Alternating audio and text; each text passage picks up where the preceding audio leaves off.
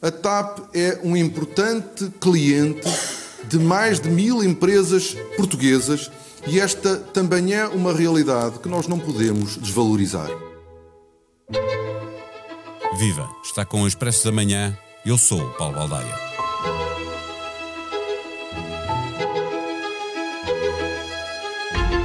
Em agosto, quando a Comissão Europeia avisou que a TAP teria de ceder posições de chegada e de saída no aeroporto de Lisboa, como já tinha acontecido com a Air France, que libertou 18 posições em Orly, ou a Lufthansa, que teve de prescindir de 24 slots em dois aeroportos alemães, o governo português contestou essa decisão com variados argumentos, mas aceitou discutir o tema com base numa proporcionalidade que faria a TAP ter de abdicar de meia dúzia de horários a meia dúzia triplicou e passou a 18. Mas o pior pode estar para chegar porque nem todos os horários têm o mesmo valor. Posições de manhã cedo chegam a valer milhões de euros e quem vai decidir de que slots terá a TAP de abdicar e quem vai ganhar essas posições é mesmo a Comissão Europeia. Restam poucas dúvidas de que será uma ou duas low cost, Ryanair e EasyJet, a ganhar com a aprovação do plano da TAP por parte de Bruxelas. O auxílio de Estado à TAP será de perto de 3.200 milhões de euros e a companhia terá de vender empresas não essenciais como a manutenção no Brasil ou o catering e a Grand Force em Portugal. O ministro Pedro Nuno Santos diz que a Portugália não será beliscada, que a TAP não terá de vender mais aviões nem despedir mais trabalhadores. Veremos como fica o negócio. Neste episódio, recebemos a visita do diretor adjunto de informação da SIC, José Gomes Ferreira. Mais de um milhão de clientes já têm contas valor BPI. Contas multiproduto.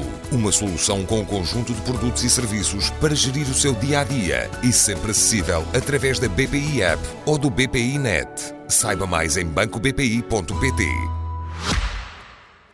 Viva José Gomes Ferreira. Quando comentaste no Jornal da Noite da SIC a aprovação eh, por Bruxelas do, do plano de reestruturação da TAP, falaste numa tapezinha. O ministro Pedro Nuno Santos rejeita eh, essa ideia, salientando que a Comissão Europeia não pediu mais cortes. No entanto, com menos 18 slots diárias, faz sentido que a TAP mantenha eh, a mesma estrutura que tinha ao dia desta decisão? O, Paulo, a, a, perspectiva com que olhamos as coisas é que faz a diferença em relação a, aos elementos que compõem cada uma dessas eh, visões. Um, o que é que eu quero dizer com isto? O, o, ministro rejeita que tenha sido autorizada uh, uma TAPzinha e apenas uma TAPzinha, porque ele não quer considerar todos os elementos da uh, autorização da luz verde que foi dada por Bruxelas. Interessa-lhe mais politicamente dizer que o plano que o governo apresentou é o plano que está a ser considerado por Bruxelas e que tudo foi respeitado e que nada foi cortado. Mas não é verdade. É, se, por um lado, o governo português, e em particular o Ministro das Infraestruturas, pode dizer que conseguiu uma vitória política com a aprovação do plano de reestruturação da TAP formalmente uh, em Bruxelas, sim, isso é verdade, mas se olharmos para a dimensão daquilo que tem que ser a uh, reestruturação, ela não fica só pelos uh, despedimentos e pela redução de salários que se conhece, que fez parte desse plano, no que diz respeito à TAP uh, eh, SA, que é a empresa comercial de aviação, um, ehm, nem sequer a redução do número de aviões. Temos que ver que a TAP é um grupo, e é um grupo económico grande, muito mais vasto do que a TAP SA, e que integra, por exemplo, uma Portugália, e essa Portugália vai ter que atravessar um processo de reestruturação ela própria, porque estava integrada dentro da TAP, eh, dentro do grupo que tem a TAP SA, e um, os problemas de uma eram disfarçados na outra, e agora não vai poder ser assim. Eh, portanto, aquilo que vai ser a Portugália, que nunca foi rentável, nunca, nem no tempo em que era detida pelo Grupo Espírito Santo, perdia dinheiro, muito dinheiro, e a TAP fez-lhe, o governo da altura fez politicamente um favor à TAP, uh, perdão, à Portugália, ao Grupo Espírito Santo, de comprar a Portugália por 150 milhões de euros, essa é que é a verdade, porque ela perdia sempre dinheiro. Houve uma vez um, um, um administrador dessa empresa que disse, mesmo com os aviões da Portugália a 100%, com a ocupação 100%, esta empresa perderia sempre dinheiro. Portanto, foi um, um, um frete político que foi feito ao Grupo Espírito Santo e a, a, a Portugal foi integrada na TAP, nunca foi reestruturada, e agora a Comissão Europeia diz, separem lá os negócios, dois pontos estão a obrigar a que haja uma diminuição, uma reestruturação do negócio da, da Portugal. Oh, José Gomes é Ferreira, mas deixa-me perguntar-te uma coisa.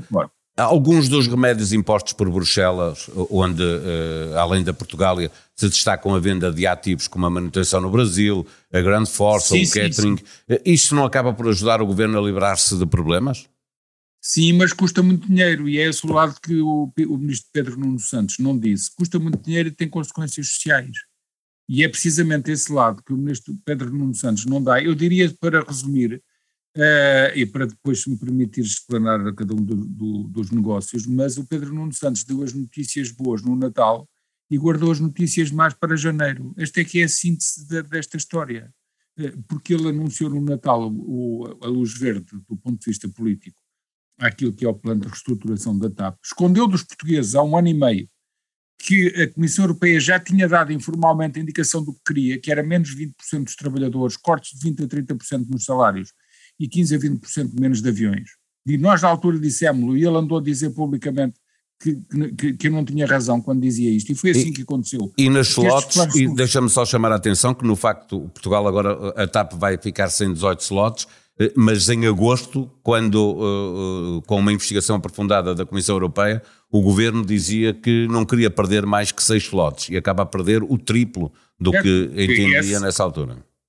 Esse, esse ponto é bem lembrado é bem lembrado, Paulo, foi mais do que o governo português pretendia. De qualquer forma, não é aí que eu vejo a grande redução, porque os slots são cerca de, de salvo erro, 300 uh, por dia, portanto, significam muitos slots durante o ano e aquilo que é cortado é apenas, salvo erro, 5 a 6%.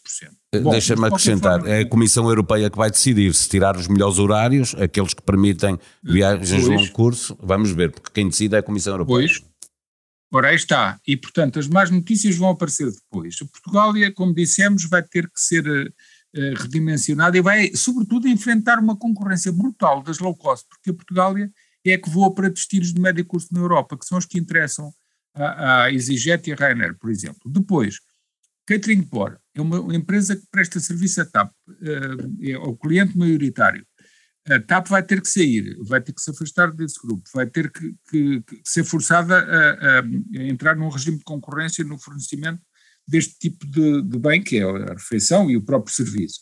Depois, uh, aquele que, esse sim é, um, é, um, é um, um, ponto muito mais importante em termos sociais, que é a, a TAP ser obrigada a sair da, do capital da, eh, da Ground Force, onde ainda tem a segunda posição, um, eh, vai ter que vender, e vai ter que se afastar daquele grupo. Não há hipótese nenhuma, porque o acionista maioritário não tem dinheiro para lá pôr, não há hipótese nenhuma daquele, daquele grupo não ser profundamente reestruturado. Lembremos que são mais de 2 mil trabalhadores. A questão social que se punha vai agora aparecer com toda a sua pujança, com toda a sua força na, na, no, em janeiro, fevereiro, no início do, do, do ano, portanto no primeiro trimestre. Vai ter que se pôr essa questão social e aí aparecem as más notícias. Eh, e, entretanto, em relação à, à VEMA, a Manutenção e Engenharia do Brasil, há um ponto que o Ministro das Infraestruturas não falou, que é muito importante. Pensemos numa empresa que dava sempre a maior parte do prejuízo dentro do grupo TAP. Era um cancro, é um cancro, um verdadeiro cancro económico. Foi um negócio decidido por, salvo erro, por, hum, por um governo socialista com, com, com o governo do Brasil eh, para que houvesse um, uma moeda de troca para a entrada da nossa Galp Energia naquilo que era a exploração do, do, do petróleo no Brasil, no, no pré-sal. Isto é, vincula-me só a mim, isto é uma opinião, é uma interpretação. Não, não, há, não há documentos que digam isto. São negócios políticos, mas a TAP teve que entrar eh, por contrapartida no negócio da manutenção e engenharia. E o que é que aconteceu? É, é, assumiu um negócio altamente ruinoso, mas altamente ruinoso, dando 50, 60, 70 milhões de euros de, de, prejuízo por ano. Vai ter agora. Mas por isso, é que é, por isso é que eu digo que é bom que a Comissão Europeia obriga a TAP a sair destes negócios. Certo. Eles serão um certo. custo, mas no, no futuro é a única maneira da TAP sobreviver. Não é? Tens toda a razão. E, eu, eu, já concluo em relação a essa tua ideia que é certíssima. O problema é que aquilo que é um custo que vai acontecer agora, que será um custo social no Brasil e um custo financeiro enorme para a TAP, está escondido Porquê? Porque vai ter, é, esse negócio não tem viabilidade nenhuma, ninguém o vai comprar e automaticamente com a saída da TAP vai ser liquidado. E o que é que acontece aos trabalhadores? Vão ter que ser indenizados por quem? Pelo grupo TAP. É isto que vai acontecer. Lá está. As más notícias vêm em janeiro e fevereiro. É, mas em resumo, em resumo, Paulo, aquilo que, que estás a dizer tem toda a lógica. A, a TAP já devia ter-se desfeito destes negócios todos. Só que nunca o fez, porque o modelo de negócio da TAP, sobretudo no tempo de José Sócrates e com um, Fernando Pinto uh, aos comandos da companhia, foi, foi o mesmo modelo, era, era o do primeiro-ministro e era o do gestor, era, era exatamente um espelho, que era endividar-se, dois pontos, uh, assinar mais leasings de aviões, adquirir mais aviões, mais aviões e mais aviões e endividar-se ainda mais, indiretamente, através da assunção de leasings. E foi uma loucura o número de aviões a que chegou e de promessas de compra de aviões. Ainda, a última era de salvo erro de 50 aviões, do, do A350. 50 aviões Uh, é longo prazo, não, não é? Porque o tempo de espera por aviões, agora até ou há alturas em que é negócio ter posições de, de aviões para certo. poder ceder. Tudo, tudo, isso está certo. Uh, no, nos A350, por exemplo, foram vendidos com lucro, entre aspas. Uh, tudo isso está certo. Mas a, a, companhia nunca os ia rentabilizar. E depois os 50 e tal aviões dos A330. Não era possível, nem é possível.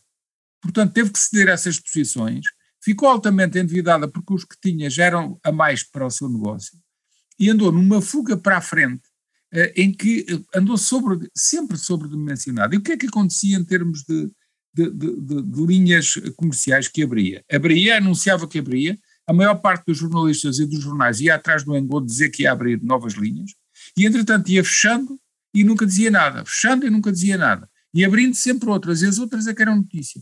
Isto era um modelo de negócio de fuga para a frente, que, que, tinha que dar errado, fatalmente tinha que dar é, errado. Até porque e, chegou portanto, uma pandemia aquilo... também e, portanto, não, é, é um, certo, Paulo, um contrafactual que nunca conseguiremos fazer, é, porque deixa-me só perguntar-te, José Gomes Ferreira, porque tu dizes as más Paulo, notícias chegaram em janeiro. É demasiado importante para os ouvintes não, não, não, não ficarem privados dele. Sim, chegou Diz, uma pandemia, mas não, a, a reestruturação da TAP não foi feita ao abrigo das regras Covid. Foi feita por imposição da União Europeia ao abrigo das empresas em, em, em em, desequilíbrio económico. Foi assim. Exato, a, a, a, tal reestruturação que nenhum governo, nem nenhuma administração teve coragem de fazer ao longo de, de décadas, que, que, tinha que ter feito e não fez. Aqui está a resposta. Mas deixa-me claro. perguntar, tu dizes eh, as mais boas notícias no Natal, mais notícias para janeiro, Pergunto, politicamente, a pouco mais, hoje do mês das eleições, esta é uma vitória política para Pedro Nuno Santos e para o Partido Socialista. Acreditas que as mais notícias chegarão antes de 30 de janeiro? Não ficarão para, vou, para depois? Este governo, este governo vai tentar escondê-las ao máximo. Aí é que está a, a ciência do, dos políticos. A verdadeira arte dos políticos é esconder as más notícias o maior, a maior parte do tempo possível.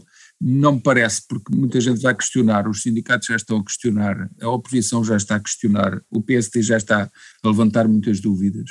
O, como disse, os sindicatos, nomeadamente a manutenção em terra, como tem menos aviões, já estão a questionar e a perguntar como é que se faz se haverá menos trabalho ou não. Portanto, tudo isto vai aparecer agora a partir de, de, de, dos primeiros dias úteis de janeiro e eu não sei, sinceramente não sei, tua pergunta é, é muito oportuna, mas não sei se o governo conseguirá ter a, a esta destreza do marketing político suficiente para esconder isto tudo, não me parece. Talvez esconda algumas coisas, mas boa parte das outras vai aparecer com toda a sua força. Para ter mais tempo para ler o Expresso, a edição deste fim de semana já está nas bancas e já está disponível online. Na manchete do jornal, a informação de que o prazo de validade dos testes à Covid-19 pode vir a ser reduzido em um dia por causa da variante Omicron. A foto da capa é feita com Gouveia Melo, em vias de ser nomeado chefe da Armada, afirma-se do centro pragmático e critica os preconceitos contra os militares na reserva que entram na política.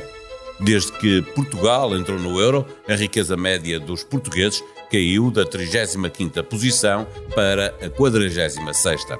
11 países passaram o PIB de Portugal em duas décadas. A sonoplastia deste episódio foi de João Luís Amorim. Tenha uma boa quinta-feira, um bom Natal, um bom fim de semana.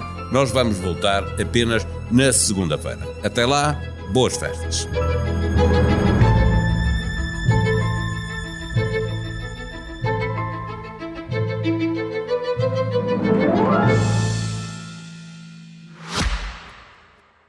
Mais de um milhão de clientes já têm contas valor BPI. Contas multiproduto. Uma solução com um conjunto de produtos e serviços para gerir o seu dia a dia e sempre acessível através da BPI App ou do BPI Net. Saiba mais em bancobpi.pt.